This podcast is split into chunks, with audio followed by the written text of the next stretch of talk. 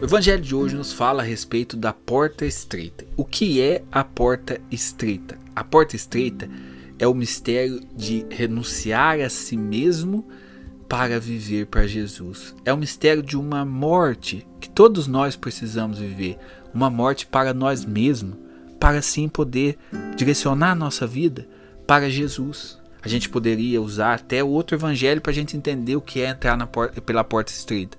Por exemplo, Jesus disse uma vez: Quer me seguir? Renuncia-te a ti mesmo. Tome a sua cruz e me siga. Então, isso, gente, é entrar pela porta estreita.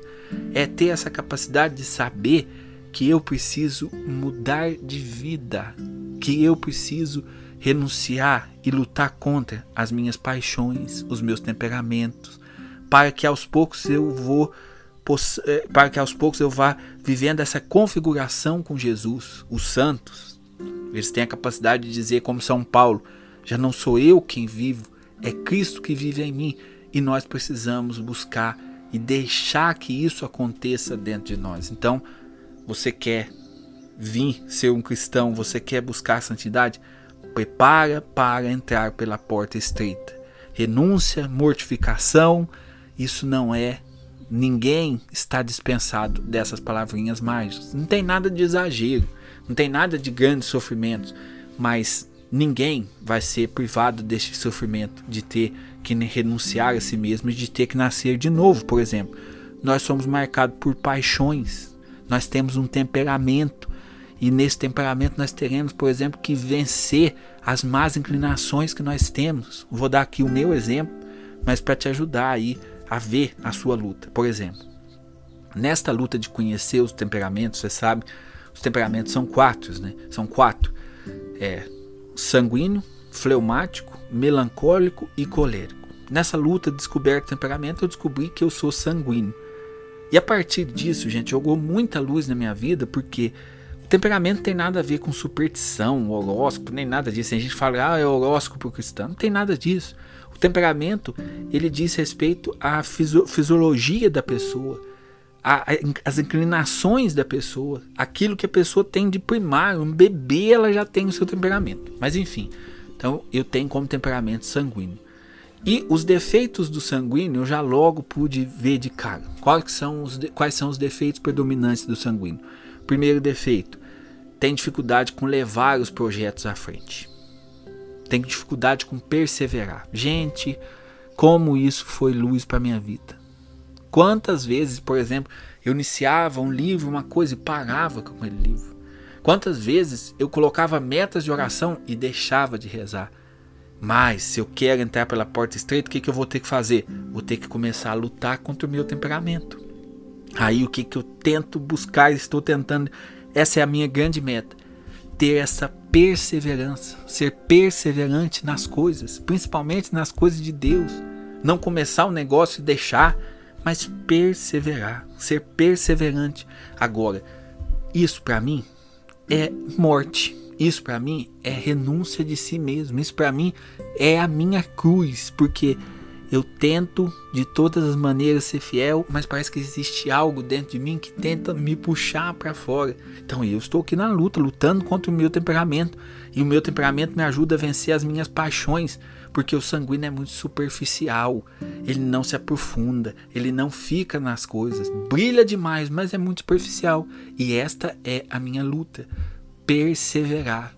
Perseverar nas coisas de Deus, perseverar nas práticas de oração essa é a luta que eu tenho, não tenho dúvida. Me fará um dia entrar pela porta estreita se eu for fiel, se lutar até o fim.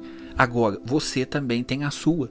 Eu não sei qual o seu temperamento, quais paixões predominantes tem você, mas você precisa achar e precisa descobrir aonde você precisa aos poucos ir morrendo para que Jesus venha viver.